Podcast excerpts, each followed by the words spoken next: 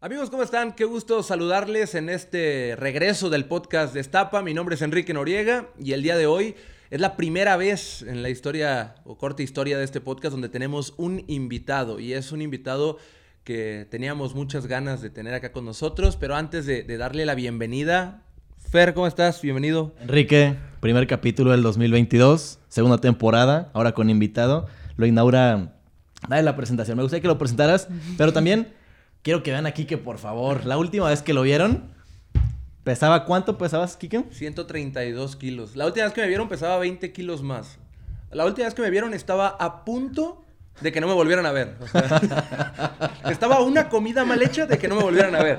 Pero gracias a Dios conocí el camino del bien. Aquí está nuestro invitado, Edgar Martínez. Edgar Martínez, que es el eh, subdirector de comunicación de las Chivas. Tiene una carrera larguísima, pero de eso vamos a hablar en este podcast. Así que Edgar, ¿cómo estás? Bienvenido. Quique Fer, qué gusto saludarlos, gracias por la invitación y bueno, pues qué honor apadrinar la temporada 2 en este 2022. Pues eh, iniciamos con todo, iniciamos con todo en el tema de invitado y de producción también, así que agradecemos a nuestro querido Poncho y a Eric también por hacer posible que este podcast llegue con una Y a las calidad. 16 cámaras que tenemos por aquí. y a las cuatro lámparas y a los micrófonos de calidad. Ya no estamos grabando con mi alegría, estamos grabando con cosas de verdad. Entonces, pues bienvenidos. Primero que nada, Edgar, me gustaría preguntarte, eh, además de, de- de cómo estás, ¿cómo te está yendo en esta nueva etapa de, de de subdirector de comunicación en Chivas? Es- sé que es un nuevo reto para ti. eh, ¿Cómo te está yendo? ¿Cómo, ¿Cómo lo estás viviendo?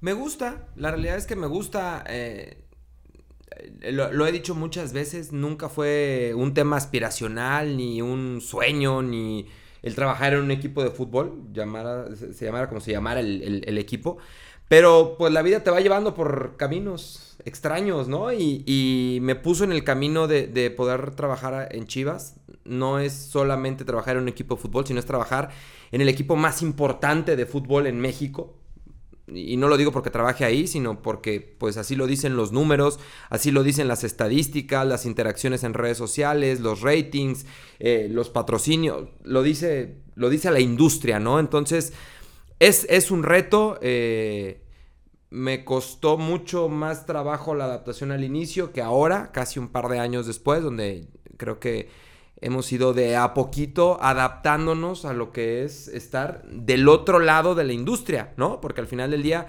pues cuando yo llego a, Chivas tenía más de 15 años trabajando en la industria, pero en la de los medios, ¿no? Del otro lado, eh, viendo el, el negocio desde el otro lado de la mesa. Entonces ha sido la verdad muy, muy, muy enriquecedor el tema. Dices que tienes 15 años en los medios.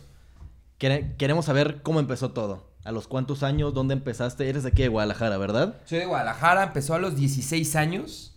Yo era un enfermo de. Enfermo. No, no, no de los tácticos estratégicos como mi compadre. Pero sí de las estadísticas, pero sí de ver eh, mucho fútbol, de, de narrar en mi casa, en el baño, mientras me bañaba, en el carro, cuando me llevaban a algún lado. Eh, Sí era muy, muy enfermo de eso. Y un día yo escuchaba todo- todas las noches un programa de radio, una, emisora que, que se llama Canal 58. De, acá, de ahí salieron muchos, Sí. muchos periodistas muy reconocidos eh, en la actualidad. Eh, y un día entré a una quiniela, fue en 2004, hice una quiniela de los cuartos de final. Hans Westerhoff era el técnico de Chivas. Jugamos contra Toluca y fue cuando Toluca nos goleó 4-0, si no mal recuerdo, en la ida. No sé, el chiste es que gané la quiniela y cuando gano la quiniela, el conductor del programa, que es eh, periodista, se llama José Luis López Salido y trabaja en TUDN en Estados Unidos, me llama a mi casa, había dejado yo mis datos y gané una camiseta, un jersey. Ok. Y me dice, oye, ¿de qué equipo quieres tu jersey? Ganaste la dinámica de la semana. Y ya le dije, de las chivas. Este, y ella me dice, ah, buenísimo, eh, pues pasa por ella la próxima semana. Y dije, no, no, no, no, le dije, a ver, hagamos una cosa, te la cambio. Y me dijo, ¿qué? Le dije, la camiseta. Le dije, no quiero la camiseta, quiero una oportunidad para mostrar A los 16. a los 16. Ok. Le dije, quiero una oportunidad para que me dejes mostrarme. Creo que lo sé hacer, creo que lo puedo hacer y me gustaría nada más que me des una oportunidad. Me dijo, ¿cómo? ¿Pero ya no quieres tu camiseta? Le dije, no, no me importa la camiseta. Este, y ya me dijo, ok, está bien. Ellos todos los, todas las semanas hacían un programa con aficionados, una vez a la semana, en un restaurante de comida japonesa. Y me invitó, me dijo, bueno, pues cáele el miércoles. Llegué el miércoles, estaba súper nervioso, pero creo que lo hice bien y me quedé. O sea, a partir de ahí me dijo, a ver, bueno, vente y comienza a hacer cositas, ¿no? Que capsulitas y muy rápido, así muy rápido. Te estoy hablando que esto fue en mayo. Y en diciembre estaba narrando yo mi primer partido. Ok, ¿no? En radio, radio, radio, radio. No, puro radio. O sea, mi, mi- mi crecimiento fue súper, súper rápido. Eh, y me clavé eh, durísimo en la, en la chamba. Y así se fueron dando cosas, ¿no? Te digo, esto fue a los 16 años. De repente a los 17, un día yo salía de la prepa y de la prepa me iba directo al- al- a la emisora, que era Televisa Radio, eh, ahí en Avenida México López Mateos. Y de repente un día así de la nada, la maestra de español nos había dejado hacer un periódico físico, ¿no? Era el trabajo semestral o no sé. Y yo traía mi periódico en la mano. Había replicado el récord, que lo leía todas las mañanas. Y cuando digo replicado, es replicado. Lo había hecho con el mismo diseño, el mismo, la misma estructura, etcétera, etcétera. Entonces, cuando yo estoy haciendo algo de la chamba y en la emisora, José Luis, que era mi jefe, López Salido, ve el periódico y me dice, ¿quién hizo esto? Le dije, yo. Me dijo, ¿es en serio? Y me dice, le digo, sí. Me dice, ¿te gusta escribir? Le digo, sí, me gusta. Me dice, ah, ok. Al día siguiente recibo una llamada del director de Record en Guadalajara, este, que era Raúl Guzmán, y me dice, oye, José Luis te recomendó, ¿quieres venir a una entrevista? Y yo, eh, sí. Y fui y pues me contrató. Entonces a los 17 años yo trabajaba en radio y trabajaba, escribía en Record. Ok. Este, en récord no me podían firmar mis notas, eh, no me podían pagar porque era menor, de edad. Entonces, literalmente, entre el director y un, un editor, eh, un coordinador de información que se llama Miguel García, me empezaron a pagar de su bolsa. Me decían, güey, pues no te podemos pagar, pero queremos que te quedes. Entonces, pues me daban mil pesos, mil quinientos a la quincena. Un recurso mínimo, pero Pa- para... pa- consta- los camiones, Sí. ¿no? Literal. Entonces una quincena me daba uno, otra quincena me daba otro. Y pues ya, a partir de ahí fueron muchas aventuras. Los primeros comienzos. Die- die- 16 años, o sea, está hablando de que a los 16 años ya sabía qué quería. Yo a los 16 años quería salir a jugar fútbol, era lo único que quería. Se me hace algo, o sea, muy complejo y, y- y, o sea, no difícil de creer porque pasa, pero que a esa edad tengas tan claro lo que quieres hacer, porque a esa edad, por ejemplo, yo también podía pensar que era que quería ser chef, que quería estudiar eh, químico farmacobiólogo, no sé, pero tú lo tenías muy muy Yo claro. sé- Yo, yo solo tenía una cosa clara. ¿Te gustaba la tele o qué? No, quería narrar. Era lo único que yo quería. Narrar. Tenemos dos narradores. Justo- Creo que aquí es donde se compensan las dos partes en donde uno viene comenzando su carrera y otro tiene ya 16 años de trayectoria. Creo que va a estar buena aquí la plática donde dos narradores que pueden conversar. Y ya les... ¿Cuándo fue su primer partido juntos? ¿Que les tocó narrar en juntos? 2020, ¿no? Sí, creo que Como en sí. 2020, cuando, re- cuando se reactivó el fútbol por pandemia, Después creo que fue la primera vez. sí. Yo tengo que confesar algo, ahorita aprovechando ese tema, porque iba, iba a salir una pregunta justo de eso, si ya la tenía clara en algo. Yo a los que yo, yo tenía un año trabajando en Chivas, en 2018, algo así. Edgar no se acordaba, pero yo ya le platiqué. Yo una vez conseguí vía un amigo el contacto de Edgar para... Edgar, tú estabas en Miami, estabas en Univision. Y un día cuadramos una llamada, Edgar nos, no- me recibió una llamada para poder hablar con él porque según yo me quería trabajar allá. Me acuerdo que platiqué con Edgar en el 2018 y, y este güey ya no se acuerda. O sea, yo le dije cuando llegó y no se acuerda. Entonces, yo lo seguí. O sea, seguía porque ellos iban al estadio, Univisión iba al estadio, ustedes iban. Y me tocaba seguir y escuchar narraciones y demás. A mí me gustaba muchísimo el estilo de varios de Univisión. José Luis, eh, de Edgar, de Luis Omar. Entonces, a mí la primera vez que me toca narrar con Edgar, yo la neta sí me puse nervioso, güey. La neta sí me puse nervioso, güey. O sea, no en mal. O sea, no, no mucho, pero sí era de que estoy narrando con un güey que de verdad me gusta mucho cómo narra, no la quiero cagar. O no quiero que el güey diga, no es tan bueno. Sí me puse nervioso y me acuerdo que te lo dije, güey. Todavía no nos llevábamos nada. Y te dije, güey, estoy nervioso. Y me dijiste, ¿por qué? Y yo, hace mucho no narro, güey. no lo podía aceptar tampoco, güey. O sea, no me podía ver fanboy ahí. Y le dije, güey, pues hace mucho no Y narraba. ustedes narradores, ¿quiénes han sido sus referentes? Tanto tú, Enrique, como Edgar. ¿Quiénes fueron sus referentes con los que crecieron y decían, yo quiero narrar como él? O al menos, yo quiero tener el estilo o quiero, me inspira a poder narrar. Yo te puedo dar tres nombres. Uno, Emilio Fernando Alonso. Otro, el perro Bermúdez. La verdad es que sí, para mí sí fue un referente. Y el tercero, y creo que es de quien aprendí mucho más, y evidentemente porque le narramos juntos muchos años, José Luis López Salido. Mi, mi nivel de obsesión por la narración era. Yo llegué a decirle a mi papá: no quiero ir al estadio por quedarme en mi casa A narrarlo. no, a escucharlo en radio. Pasaba algo muy simple. Cuando tú vas al estadio, tienes la posibilidad... Por eso es que me gusta tanto la radio. Cuando tú vas al estadio, hay dos posibilidades. O que el partido sea bueno o que el partido sea malo. ¿Ok? Cuando tú lo escuchas por radio, con un buen narrador, Siempre es bueno. siempre es bueno. Son partidazos, sí. Siempre es bueno. Punto. Entonces llegaba el momento en el cual literalmente yo prefería quedarme en mi casa a escuchar el partido y lo iba a disfrutar más que si iba al estadio a verlo. Ese era mi, obses- mi nivel de obsesión por la narración. No, pues sí estás cabrón. Más que yo. A ver, porque a mí también me gusta, pero no llegué a ese punto jamás. O sea, lo mío era narrar FIFA y ya está. O sea, pero lo tuyo sí. Y, además, eso te iba a preguntar justamente. ¿A qué edad hiciste tu primer, tu primer casting o tu primer, o sea, de que tocaste una puerta afuera de W y eso? No, mi primer casting, mi primer casting no lo hice acá en Guadalajara, mi primer casting lo hice en tu tierra. Por eso te preguntaba. Quería que cuentes esa historia. Quiero que cuentes esa historia porque es buenísimo. Mi primer casting lo hice en Sinaloa. Mi, mi papá, por cuestiones de trabajo, estaba en Culiacán y en esa época se crean los dorados de Culiacán. Y me toca, yo me iba en verano con él, algunas semanas, y me toca que Televisa Culiacán abriera casting porque estaban buscando narradores para los dorados. Y yo, papá, llévame, papá, llévame, papá, llévame. Yo no sé si tenía 15, yo creo que tenía 15 años. Y pues mi papá me dijo, va, órale pues, te voy a llevar. Y me llevó. Y fue y me compró una camisa porque no traía camisas, o sea, para ir presentable. Llegué al casting, me registré, entré.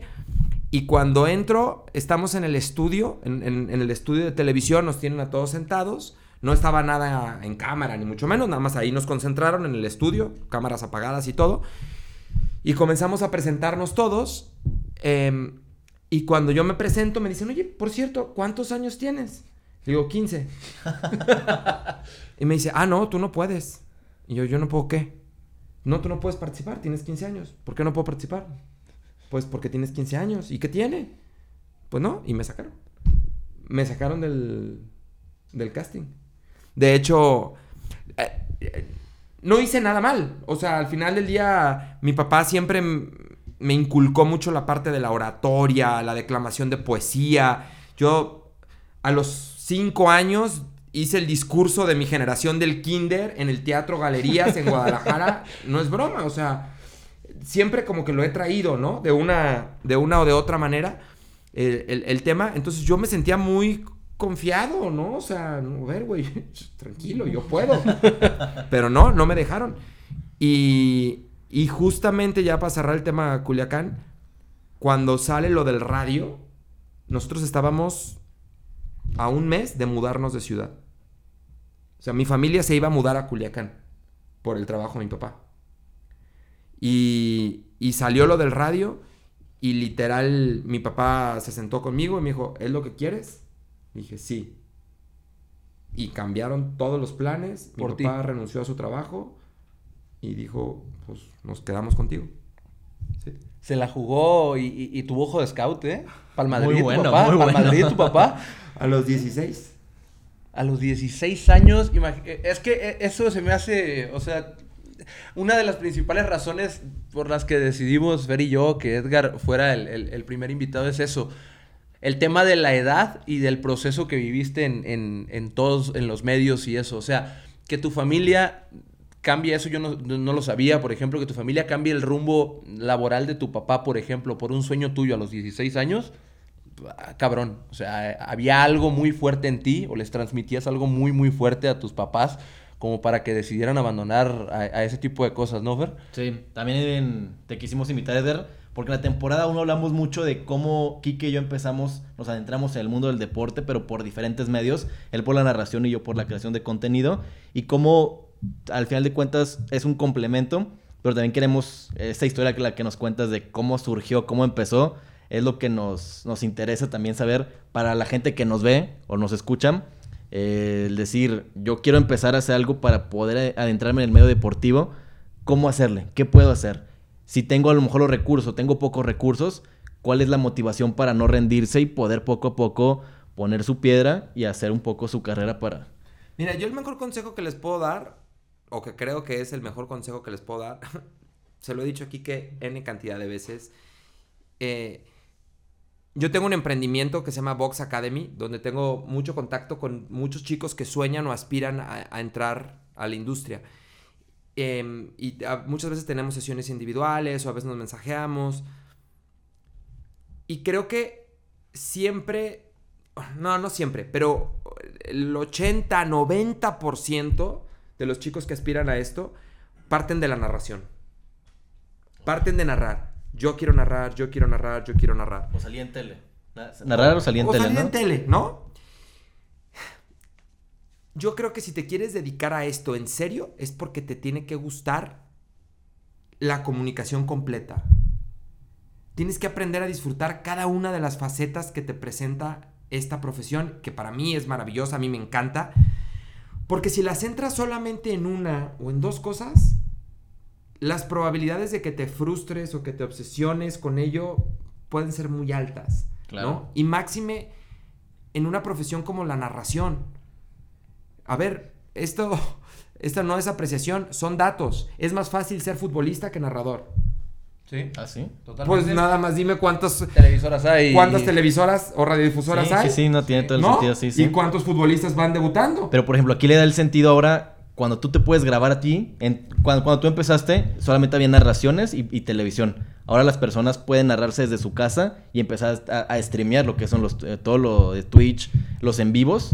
Son dos generaciones distintas. Sí, Yo soy de otra generación.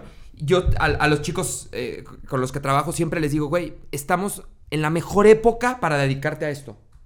La mejor época, es la mejor época. Realmente, si no, si no lo haces es porque no quieres. En mi época teníamos que tocar la puerta. Y si algunas de las televisoras o de las radiofusoras no te abrían la puerta, no había manera de que hicieras nada. Hoy lo puedes hacer todo. Todo, sí. Desde tu casa. Desde tu casa, de tu cuarto, con todos los recursos. Lo estamos haciendo. Lo estamos haciendo, ¿no? Esto es un programa de radio, de alguna u otra manera. Claro. ¿No? Entonces, solamente hay algo, solamente hay algo que no te puede dar la digitalización y todas estas multiplataformas el acceso a los grandes eventos. Ok. ¿Sí me explico? Sí, sí, sí. Yo puedo streamear la final de una Copa del Mundo, pero eso no me va a dejar... Que tú estés en una Copa. Que esté en la final de la Copa del Mundo narrándolo o transmitiéndolo. Es el único valor que sigue quedando del lado de los medios tradicionales que no dudo que pronto cambie. Y el fenómeno Ibai, pues así lo demostró con el, experimento ese de Copa América el, año pasado, ¿no? Pero al final del día, si te gusta la creación de contenido, pues, es la mejor época para hacerlo. Sí, sin duda alguna. La verdad, la verdad es que sí, o sea, tal cual, es, un tema importante porque también pueden pensar, no, que sí se puede, pues, que se puede, se puede. Lo han logrado algunos creadores de contenido, pero son casos contadísimos de personas muy, muy populares. Entonces, estoy totalmente de acuerdo con lo que dices. Hay otro tema que, me gustaría que nos platicaras y es el, asunto de cómo llegas a la televisión. Porque imagino yo que llegaste en un papel eh, de reportero o algo así, pero luego viene un salto muy fuerte para ti. ¿Cómo, cómo es el proceso de la televisión?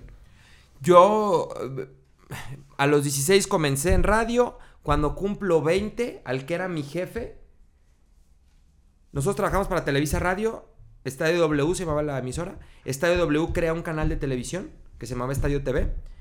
Y luego ese canal de Estadio TV se convierte en TDN, ¿no? Lo compra Televisa y se, se convierte en TDN. Al que era mi jefe, a, a López Salido, se lo llevan de jefe de información a México. A TDN, sí. Y me dejan a mí como director de la emisora a los 20 años.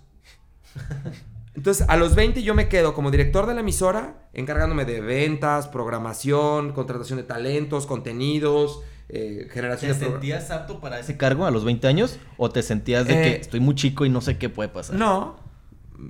Caí tirado de una lumbalgia por estrés, de no poder moverme de la cama Claro. varios días. Me tuvieron que inyectar y todo. Pero, pero no, pánico escénico creo que nunca he tenido. O sea, siempre he sido muy arrojado. Es, güey, pues vale. Y, Dale, me lanzo y, lo ¿Qué hacemos. hacemos, no? Este. Y ahí empezamos a hacer cosas para tele, pero cosas pequeñitas, ¿no? O sea, yo coordinaba a los reporteros y generábamos reportes, nada más, del día, entrenamientos. De vez en cuando me dejaba narrar algún partido de Chivas en TDN o de Atlas, era muy poco. Y, mi, mi acercamiento a la tele en forma es porque me llevan a mí al Mundial de Sudáfrica en 2010 como reportero. Y yo siempre he dicho que yo no soy fan del fútbol de una forma desmedida. Yo soy fan de mi trabajo. Entonces, ¿qué fue lo que pasó? Me llevan de reportero y entonces me mandaban a cubrir entrenamientos de selecciones, ¿no? Oye, el entrenamiento de Argentina, oye, el entrenamiento... Y para muchos era, wow, para mí no tanto, para mí era, ay, sí, güey. Entonces yo salía del entrenamiento y decía, güey, ¿qué más hago? Y me iba a los mercados y me iba a especies, no recuerdo el nombre, a, a las favelas y me metí y comencé a construir historias en Sudáfrica. Comencé a con- encontrar historias, comencé a contar historias. Y entonces ahí como que fue así como de, oye, este güey, ¿qué está haciendo? Porque no está mal, ni no es crítica, pero mis compañeros llegaban con la nota del día, ¿no? En la selección de España el día de hoy hubo un entrenamiento y en la conferencia de prensa. Y yo decía, ah, ¿quieres tu conferencia? Ahí está tu conferencia. Güey, también te hice esta historia. ¿Sabes? Entonces, te voy a decir qué pasó. Eso lo único que provocó fue que me abriera la puerta a unos Juegos Olímpicos. Yo no tenía por qué ir a unos Juegos Olímpicos porque mis conocimientos en deportes es de menos tres. es en serio. O sea, a mí me gustaba el fútbol y nada más. Pero dijeron, oye, este güey, no importa que no sepa de deportes, sabe contar historias. Es básicamente el entretenimiento. Y me mandaron a Londres a contar historias. Entonces llego a Londres, me invento junto con un amigo, que era el realizador, productor Jorge Guerrero, nos inventamos una historia que se llamaba, la- un- una serie de historias que se llamaba Las joyas de la corona. Y entonces comenzamos a contar, co- me siento muy orgulloso de eso, porque comenzamos a mezclar cosas, ¿no? Cosas de la historia con eh, eh, cuestiones populares. Por ejemplo, ligábamos la historia de los Beatles con un cantante de la calle, literal. Entonces comenzábamos a ligar todo. Hicimos un serial como de 12 o 15 historias. Bueno, para no hacer el cuento largo, el director del canal de TDN, que se llamaba Juan Carlos Rodríguez, cuando empezó a ver las historias y comenzó a ver eso, a la mitad de los juegos, me llama y me dice, vente, vamos a cenar o a comer, no me acuerdo. Me lleva al, comedor del, del IBC, el centro de medios, y me dice, oye, he visto lo que has hecho y me encanta. Te quiero contar algo. Me dijo, me acaban de promover y yo me voy a Miami, me voy a Estados Unidos y quiero que te vengas conmigo. Y yo me quedé así, ¿cómo? Y me dice, le dije, pero yo nunca he hecho tele. Me dijo, ¿cómo? Pues te estoy viendo lo que has hecho. dije, bueno, pues sí, pero no es lo mismo que ¿Dónde salían tus historias? ¿Las que contabas? en TDN. ¿Te ¿Salían en video en tele o como? Sí, sí, en ah, tele. ok, en tele. ok, ok, ok, Claro, pero yo no me refería, yo no he hecho tele, güey. Yo nunca había estado en una redacción de televisión. Ah, ok, Yo no había estado en un estudio, yo no había estado en. Sí. A ver. Pues una cosa es que hagas un reportaje, una notita y eso, y otra cosa es que te metas a. Al estudio, claro. No, o- Sí, sí. Y literal, lo recuerdo perfecto, en una servilleta empezó a dibujar. En una servilleta. Y me dijo, dibujó, dibujó tres pilares y me dijo, mira, esto es lo que quiero de ti, quiero que te encargues de toda la generación de contenidos para toda la cadena de Univisión, quiero que te encargues de toda la contratación de talentos y quiero que te encargues de ser talento, te quiero en cámara. ¿Cuántos años tenías? 22, 23. 24, 23. De todos modos, muy, muy joven para tener tanta responsabilidad, tanto Es que la- No, yo estaba así, no... Con él yo solo había tenido, yo solo había tenido una charla, una. Él era el director de TDN y había sido el director de, de la estación de radio y yo solo había tenido una charla. Y fue en los Juegos Panamericanos de Guadalajara 2011. Cuando vienen los Juegos Panamericanos de Guadalajara, yo hablo con el director editorial, que era Francisco Javier González, y le digo, oye, dame chance. Si va a venir gente de México, que no venga tanta. Deja que, nuestros reporteros, que nosotros pues nos rifemos, güey. Es nuestra plaza, estamos emocionados, hemos hecho toda la previa, danos chance. Y nos dio chance. Entonces nosotros andábamos en putiza, cubriendo cosas, haciendo. Y un día me agarra en la noche Juan Carlos en el hotel y me dice, te quiero hacer una pregunta. ¿Cómo le haces para que tu equipo de trabajo siempre esté contento y dispuesto? ¿Por qué? Dice, créemelo, no es normal. Yo vengo de un equipo de trabajo en México, convivo con los reporteros, los talentos, todos los que están en México, donde está la matriz, y no es normal. Dice, pero además veo la nómina que te damos y me asusto, o sea, estamos rozando la ilegalidad, ¿no? Y le dije, pues bueno, me gusta hacer buen grupo, me gusta confiar en ellos, me gusta, pues hacemos un equipo. Me dijo, muy bien. Entonces, el único contexto que tenía él era, Era eso. En 2011 eso y en 2012 lo que, lo que puse en pantalla. Claro, y es, que, y es que junta las dos cosas. Él en su cabeza empieza a hilvanar, dice, bueno, este güey es muy bueno contando historias, eh, los contenidos que hace son fantásticos, y yo también sé que es una persona que maneja grupos de trabajo de una manera extraordinaria. Ahora, güey empieza y dice, si le doy un mayor presupuesto y si le doy mayores libertades, si le doy mayores responsabilidades, pues chance y salen cosas chidas, güey. O sea, parece cosa de nada lo que hablaron en 2011, güey, pero al final de cuentas termina complementando lo que fuiste a enseñar a Londres y es donde sale la oportunidad, güey, una oportunidad enorme a los 23 años. O sea, porque una cosa es, sí, también es muy pesado y debe ser una, una- una responsabilidad enorme el ser eh, como el líder de, un, de, de algo local acá en Guadalajara y el hecho de que te suelten a Univisión, Miami, contratar gente y eso, o sea, pesos pesados es... No mames, o sea, no, no mames. Sí, fue un reto grande. Empezaron las contrataciones y dijiste, ¿a quién quiero? ¿Quién quiero tener aquí en mi equipo? Sí fue, sí fue mercado de fichajes, así tal cual de, a ver, pues soy director deportivo y voy por esto. ¿En Miami? Sí. Sí, no, bueno, Miami fue una experiencia. El modo carrera, el, mo- el modo carrera, ¿Modo güey, carrera de de FIFA? Lo trasladaron a ¿Cuánto güey. presupuesto? Estados Unidos. Sí. Pero te voy a contar, te voy a- les, voy, les voy a contar la contratación que yo no quería hacer.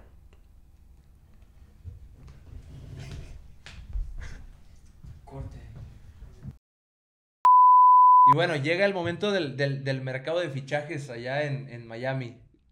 Háblame, háblanos de eso. ¿Qué, ¿Qué pedo con eso? ¿Cómo elegiste o qué? No, fue, fue una, una súper experiencia, la verdad, el, el- armado del equipo. Eh, les, les voy a contar. Creo que me dio. Juan Carlos en su momento, que era el presidente de la compañía, me dio libertad para hacer literalmente lo que yo quisiera. O sea, digo, siempre me cuestionaba y siempre me, me- me ponía contra las cuerdas. eh, pero si yo lograba argumentar y salía bien librado de esa argumentación, dale lo hacía, ¿no? Y era muy divertido. Hoy, de verdad me gustaba mucho la parte de la negociación. La que más me costó trabajo en términos de tiempo, de esfuerzo, es de Lucía Villalón, ¿no? Mudarla de, de Madrid a Miami. La de Iván Zamorano, de Santiago de Chile a Miami, también estuvo un poco complicada. Pero hubo una en particular, una que me impusieron. ¿Cuál? Que me- ¿No vas a decir el nombre? o Sí, no? sí, sí, sí, sí. Porque además terminó siendo mi, ¿qué digo? Amigo, mi hermano, ¿no? Cristo Stoichkov. ¿Balón de oro? Balón de ¿Leyenda del fútbol mundial? ¿Y por qué no lo querías? Stoichkov, Stoichkov llevaba relación con Juan Carlos y le pide chamba porque quería mudarse a Miami. Él no vivía en Miami. Un día me llama Juan Carlos a su oficina y me dice, oye, ¿qué piensas de Hristo Stoichkov para parte del equipo?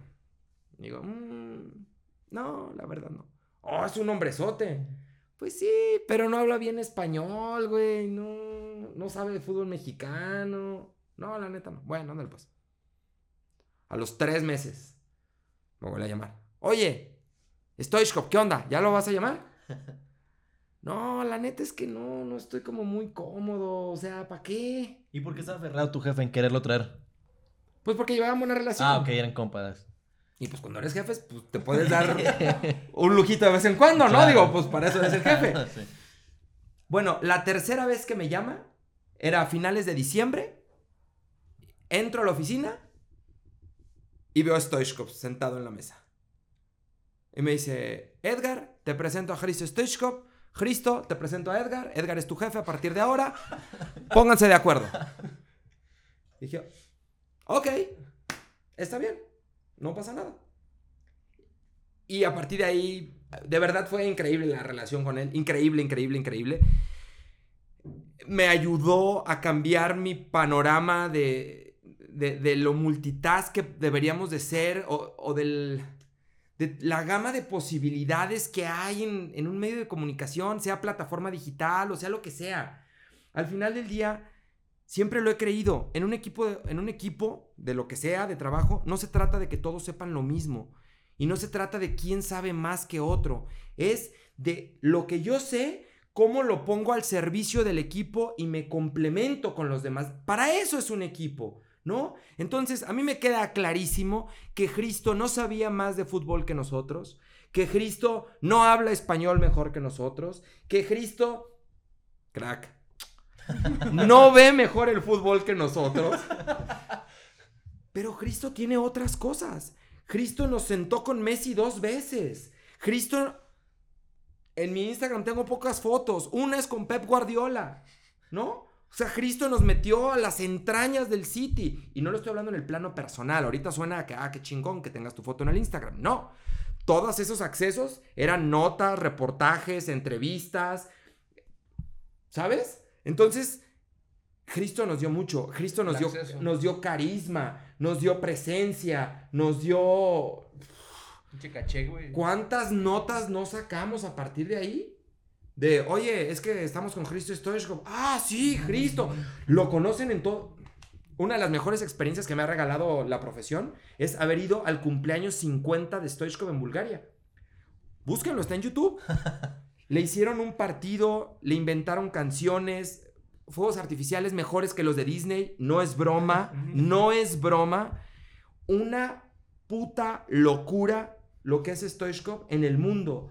En la masía nos ponían alfombra para que pasa. ¿Qué, ¿Qué quiere Stoichkov? O sea, literalmente entrábamos como Juan por su casa, ¿no? En el sitio, o sea, no, no, una cosa, una cosa increíble que yo en su momento pues no dimensionaba, ¿no? Pues sí, sí sé quién es Stoichkov y sí, sí sé lo que ha hecho. No dimensionaba los alcances ni lo que nos iba a dar, ¿no? En, en- en cuestión de accesos y de contenido.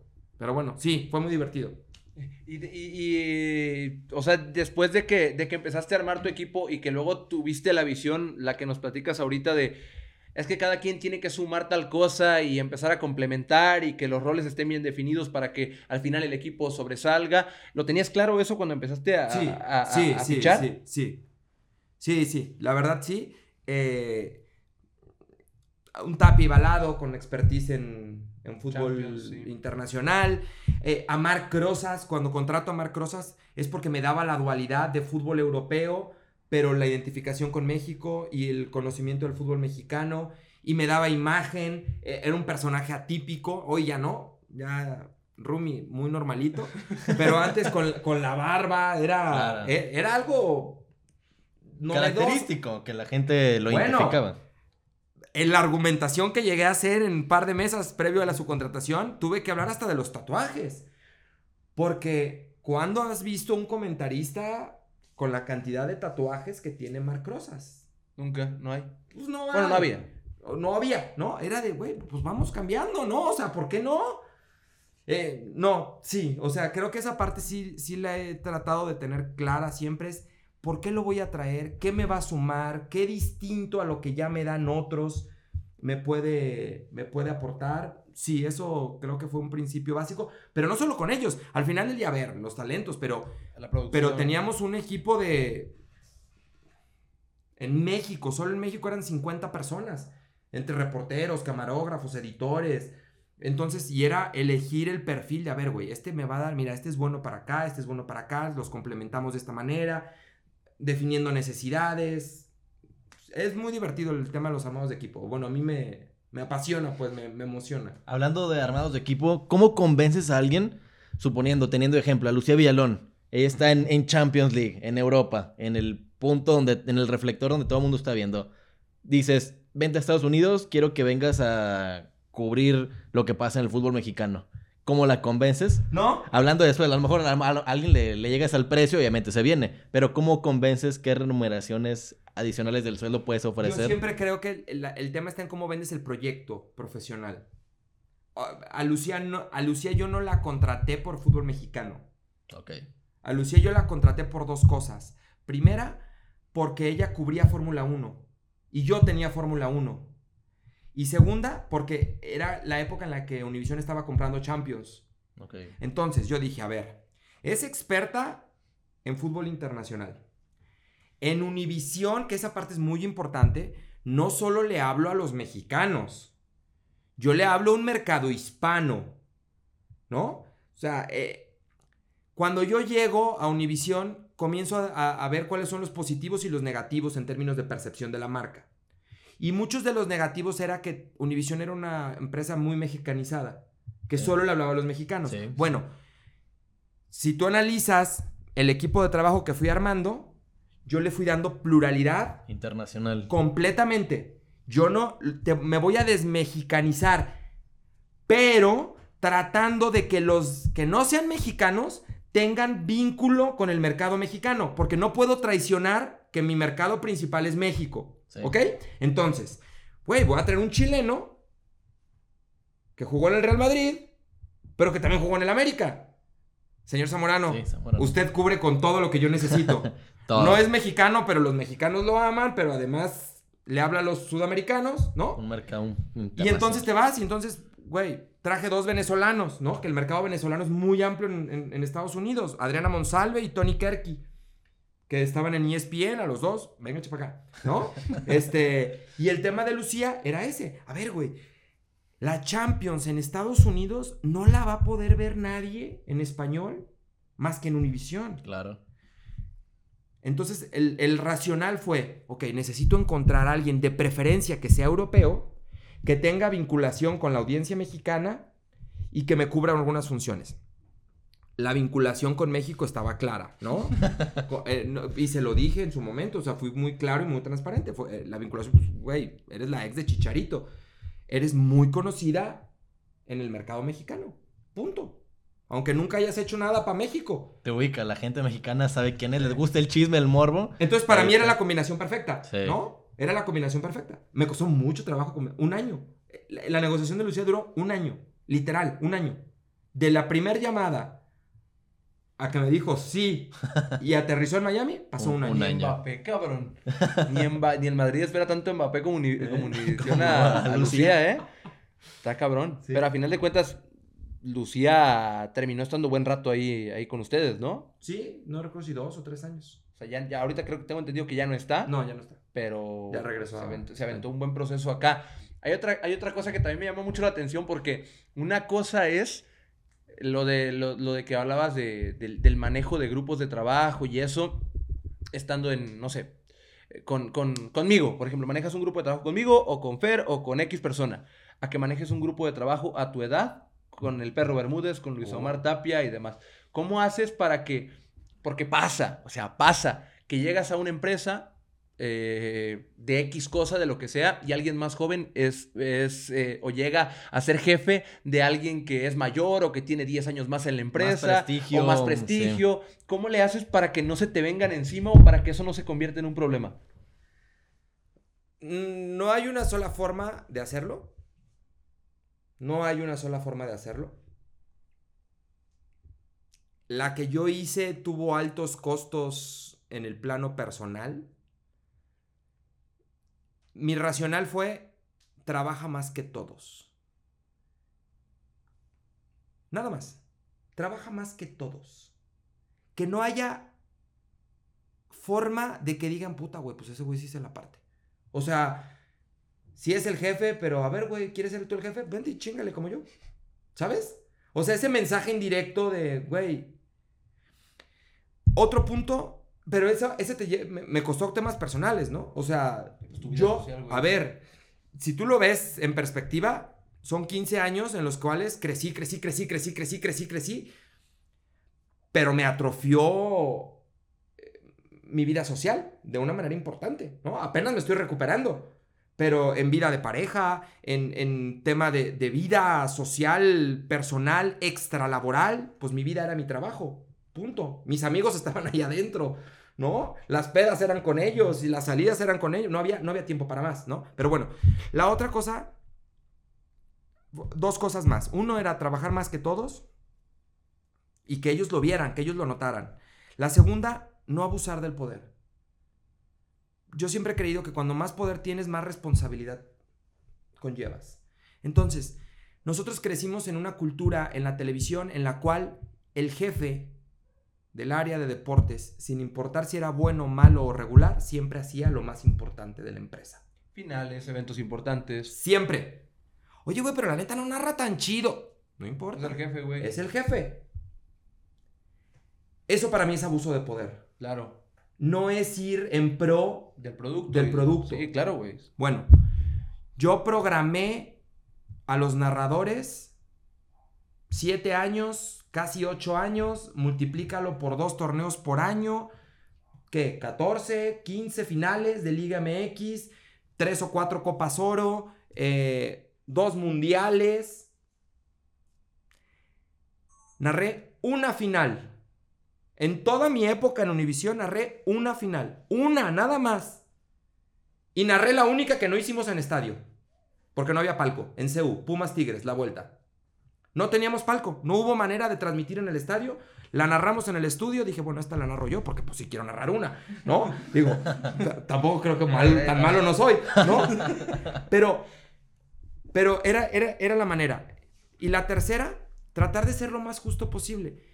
Algo de lo que me, me enseñó mucho mi anterior jefe un día me llamó a su oficina, revisamos toda la lista de narradores que teníamos y me dice, fulanito de tal, que narre selección. No mames, no, güey, ¿cómo? Ah, no. No. Entonces, ¿para qué lo quieres? No, bueno, pues es que... ¿No le vas a confiar un partido de selección nacional? No. Córrelo. Si no eres capaz de confiarle cosas importantes, ¿para qué lo tienes? Sí. Y así depuré el equipo. O sea, no era de que, ah, ah, bajo ese racional me cambió por completo y dije, no, pura gente que sea capaz. A ver, no, voy a, no, no te voy a hacer perder el tiempo y no me voy a hacer perder el tiempo a mí. Si yo no veo que, que sea, eh, que estemos alineados, con permiso, güey, voy a traer a alguien que sí esté alineado. Porque de lo contrario, te vas a frustrar tú y me voy a frustrar yo. Te vas a frustrar tú porque tú vas a estar esperando algo que nunca va a llegar. Y yo me voy a frustrar porque nunca te voy a poder tener contento. ¿Sí me, Sí, sí, me sí, explico? sí, sí, sí, sí. Entonces, pues está muy clara, muy fácil, me parece muy fácil. ¿Costó? Sí, sí costó. Hubo dos, tres que terminaron medio mal conmigo de, pues sí, pero bueno, pues es la El posición. ¿Tuviste ¿no? problemas para asignar finales? Que a lo mejor una persona no estaba... Bueno, esta no sé si le he contado, pero la cuento. de- Si no lo has contado, mejor. No, Si- si no, no puedes- no recuerdo, no recuerdo, pero la, la cuento con todo el cariño, el respeto y, y- y la admiración que me merece. Y al principio de la charla dije que es uno de mis referentes. La primera vez que no programé al perro Bermúdez en una final. Fue un pedo. E- Ese torneo, medianamente, de una forma constante, lo narrábamos, narrábamos Perro, Félix Fernández y yo. Y fuimos a hacer una semifinal. La semifinal de vuelta en Tigres, en el volcán. No me acuerdo qué semifinal era. Era el primero o segundo torneo del Perro en Univisión. Termina el partido, nos divertimos, creo que fue una buena transmisión, fue un gran partido de fútbol. Era domingo, fuimos a cenar, ellos se fueron a dormir y yo me fui a trabajar a la habitación. Entonces me, me voy a trabajar y hago la programación de la semana de la final. Y no pongo al perro. Pero no lo pongo más que por una situación. Cuando constituimos el equipo, nosotros teníamos una política de, güey, todos parejos. ¿Todos pueden? Sí, pues todos parejos. Pues una te tocará a ti, perro, otra le tocará a Tapia, otra le tocará a López Salido, otra le tocará a Pablo Ramírez, otra le tocará ta, ta, ta, ta, ta. Al día siguiente nos topamos en el aeropuerto de Monterrey, el perro y yo. Me topo primero a Félix, pinche chismoso. Me dice, güey, no mames la que se te viene. Y yo, ¿por qué? Dice, el perro, cabrón. No lo pusiste. Y yo, pues no le toca, güey. No mames la que se te va a armar. Y yo, pues, lo siento, güey. Esto es igual para todos. Y me topo al perro ahí en el aeropuerto y estaba alterado. Nunca me gritó ni me faltó respeto. Este, Edgariño, ¿qué pasó? Yo, oye, este, pues con la sorpresa aquí de que no estoy en la final. Y yo, perro, pues cuando te contratamos o cuando te viniste para acá y te explicamos cómo era el proyecto, pues así era, así está concebido el proyecto, es todo es parejo. Y empezó a llorar.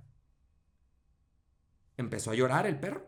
Eh, y me dijo, tengo 30 años narrando fútbol mexicano. ¿Tú sabes cuántas finales me he perdido? Ni una. He estado en todas. Dije, perro, lo siento mucho. No tiene nada que ver. pero me pedía explicaciones. Me decía, ¿pero qué? ¿No te gusta mi trabajo? Lo hice mal. Ayer narramos juntos. Tuvimos una gran transmisión. Dije, perro, es que no es, no, no va por ahí. No, no, entiéndeme, no va por ahí.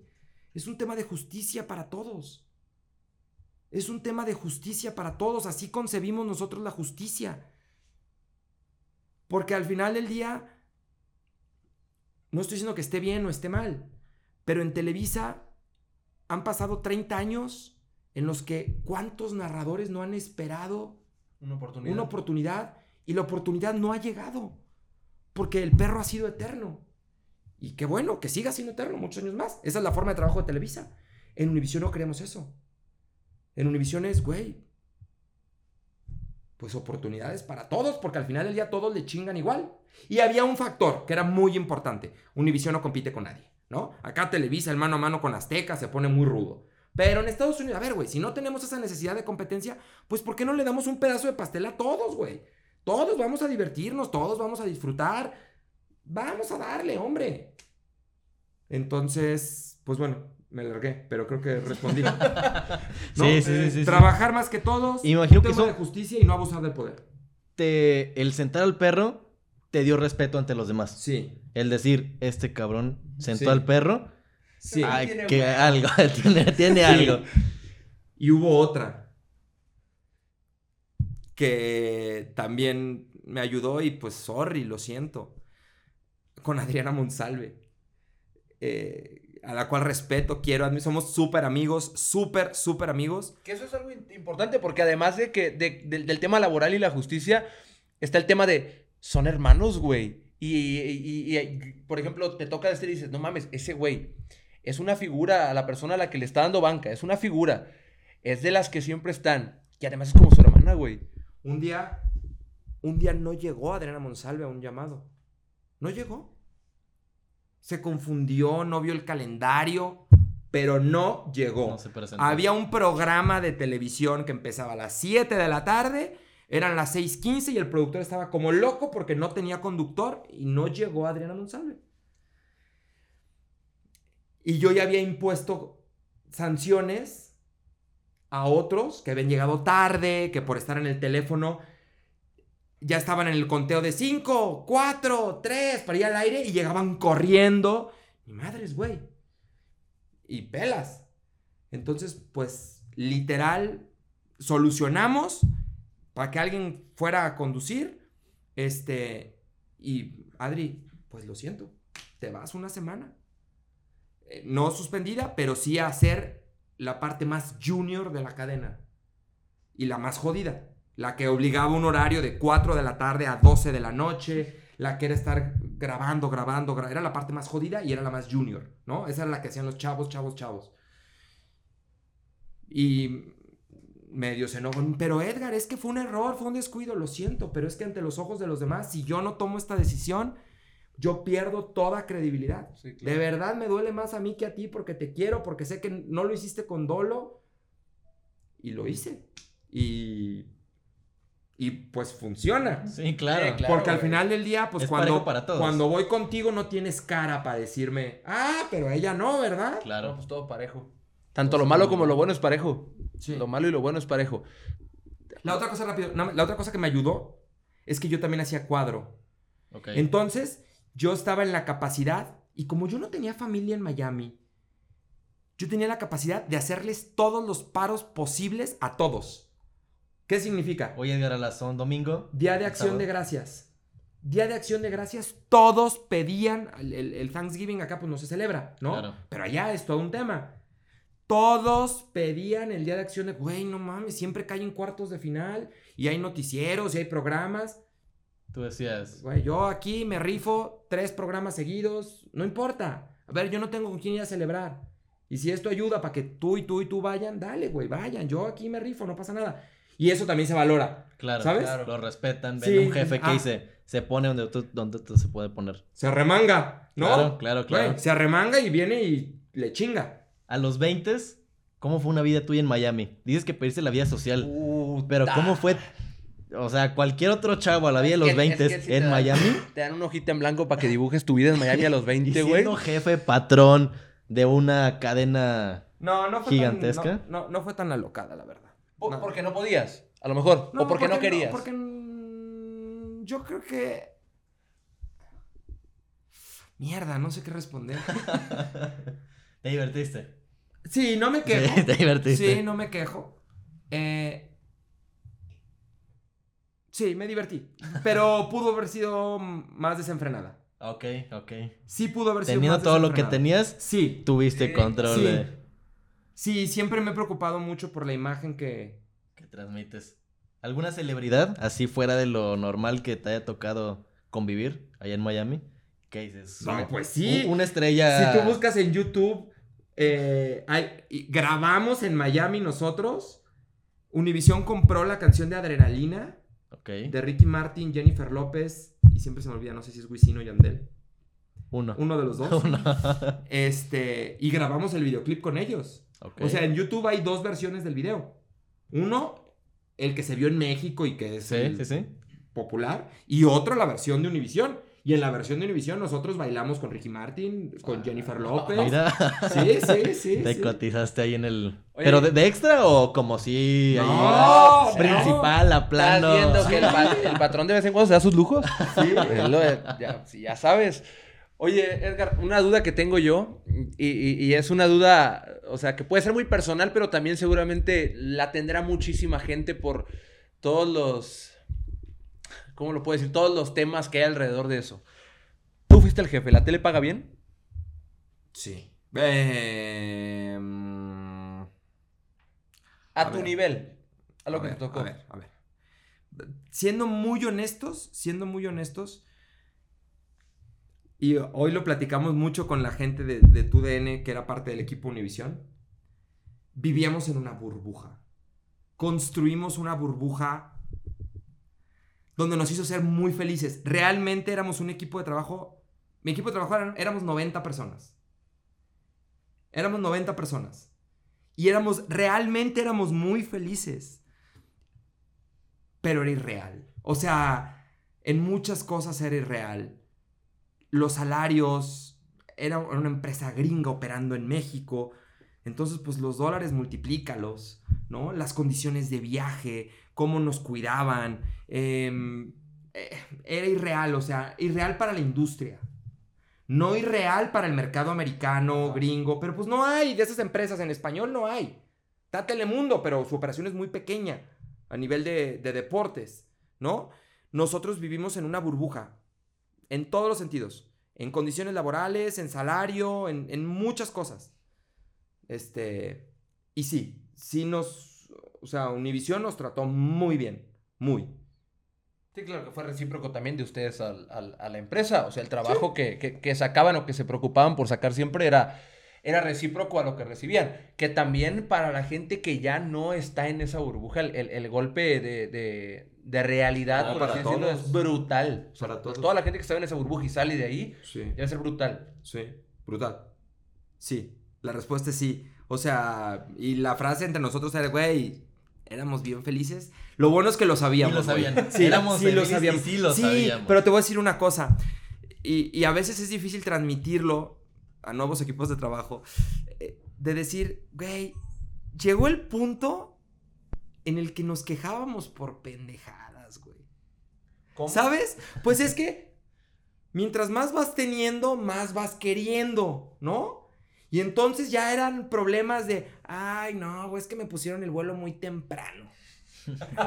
Güey, perdón, chinga tu madre. No mandan en camión, cabrón. Es que hoy te mandan en camión. Exacto. Hoy te mandan en camión. Güey, cuando hacía tus agendas, cuando yo hacía tus agendas, te decía, oye, güey, te toca el partido del sábado en Ciudad de México, te voy a volar. Te voy a hacer un paro, güey. Te junto tus dos días de descanso antes y después del partido para que tengas cinco días por si quieres ir a ver a tu familia. Yo te pago los vuelos, güey. En lugar de volarte el sábado, te vuelo el jueves. Y en lugar de regresarte el domingo, te regreso el martes. Ah, chingón. Tú encárgate del hospedaje, yo nomás te pago la noche que le corresponde a la empresa, ¿no? Pero bueno, eran cosas que decías, puta, güey, me está regalando un viaje para ir a ver a mi familia, Claro. ¿no? Sobre todo los que vivían en el extranjero. Y de repente te quejabas de que, ay, es que la de los viajes me puso el vuelo a las 6 de la mañana. ¿Qué le pasa? Yo se lo pedí a las 12. Ay, güey, chinga tu madre. Neta. Neta, en serio. O sea, hoy vas en guajoloteros, papi. Perdón. Entonces es cositas Sí, como sí, esas. claro, sí, sí, sí. Pero en todos los niveles, ¿no? Ya después, camarógrafos. Ay, es que no me compraron la cámara con las especificaciones. Pero tienes Sí. cámara, güey. Tienes con qué. Hoy ya no tienes, ¿sabes? Sí. Hoy grabas con el celular. Claro. Estoy hablando en sentido figurativo, ¿no? Sí, sí, sí, sí, Pero ese tipo de cosas. Vas teniendo, vas encontrando un estatus. Yo hoy lo digo, lo creo en Chivas. Con todo y todo, debe ser el mejor equipo para trabajar en México. Y no necesito estar en otros equipos para saberlo. Nada más con darme cuenta y que me parece brillante además y, y sumamente plausible que León con todo lo que hace bien a nivel de marketing y de comunicación, son tres. Son tres personas haciendo todo. Comunicación, redes sociales, el sonido del estadio, las ideas de, ideas creativas. Son tres. ¿Cómo? ¿Me vas a decir que, que- no? ¿Cómo? ¿Sabes? A ti como subdirector de Pero Chivas. vas perdiendo la realidad. Vas perdiendo la noción de la realidad. Y entonces comienzas a quejarte y, y- y- y dejas de, de perder el contexto. Como subdirector de Chivas, ¿cuál es tu objetivo? ¿Qué quieres ser dentro del equipo? ¿Cómo lo quieres posicionar? ¿Cómo lo quiero El, posicionar? el equipo, tanto el equipo de comunicación digital, si al día de te dicen, tienes tres años, en tres años, ¿cómo quieres dejar el club? En el puesto que te corresponde. A mí me gustaría que fuera el, equipo que mejor comunique y que no estuviera en duda. Y, el mejor comunique engloba muchas cosas, porque engloba temas de claridad y frontalidad, temas de estrategias, temas de creatividad, temas de relaciones públicas. Eh, hoy hemos hecho muchos debates internos sobre cómo es nuestro, nuestro lenguaje en redes sociales, ¿no? Todo en, todo en la vida va cambiando. Sí, Todo. definitivo. Sí, sí. Y las plataformas de redes sociales no son la excepción. La pregunta es si nosotros hemos ido cambiando y evolucionando conforme las plataformas han evolucionado sus narrativas, sus formas, claro. ¿no?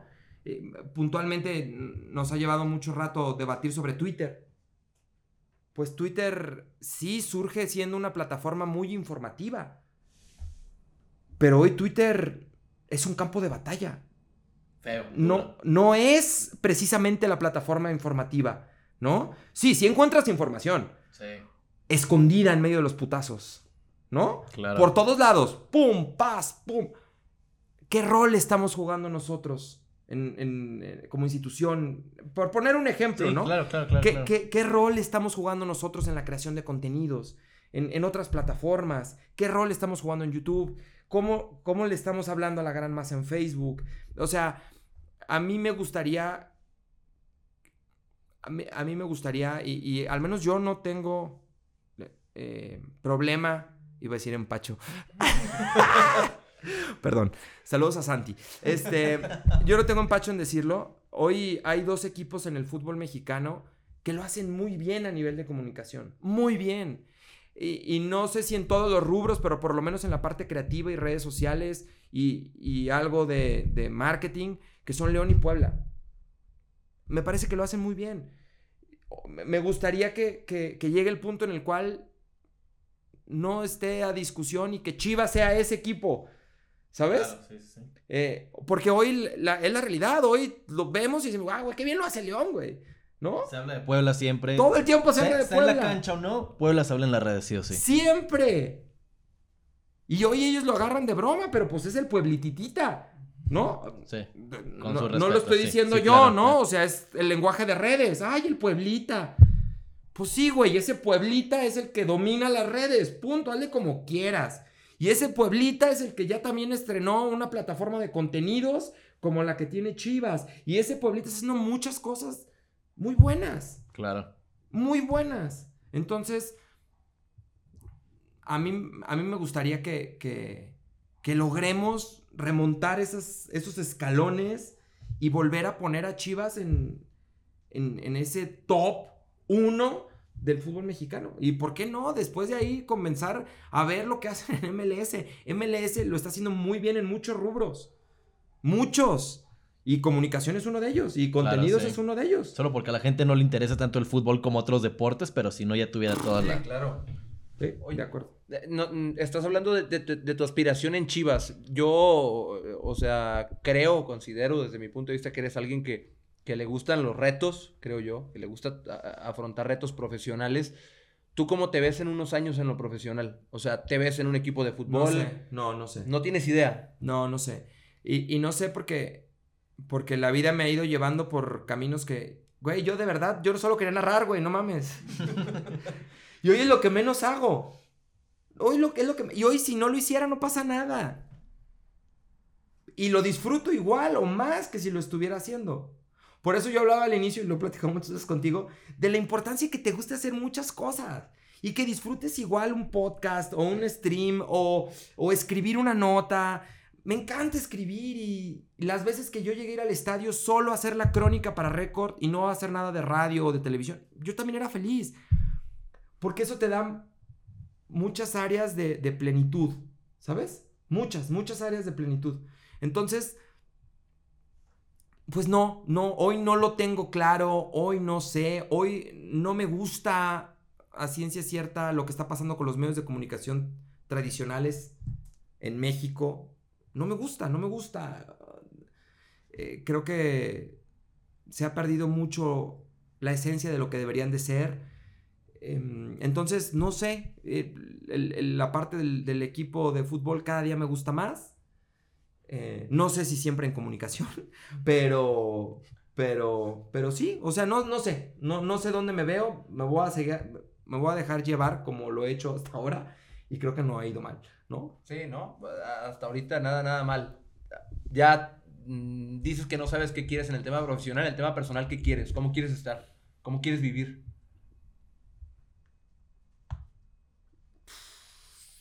Tampoco sé, no sabes nada ya.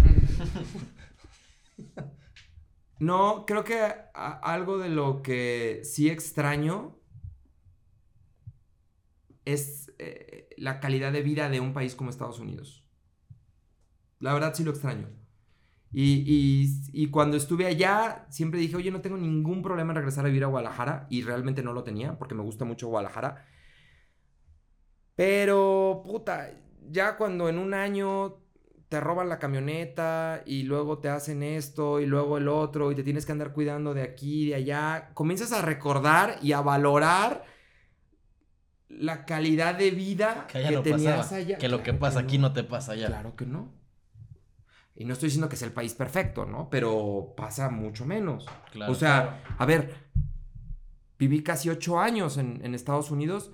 A mí nunca, nunca me dio miedo salir a la calle. Nunca. A la hora que fuera. 3 de la mañana, 4 de la mañana. A la hora que fuera. No me, nunca, me, nunca experimenté la sensación de miedo. Claro. Hace tres meses me robaron mi camioneta a punta de pistola. Te lo juro, te lo juro que tres meses después me hago los pantalones cada que me tengo que bajar a abrir el cancel cuando llego de noche.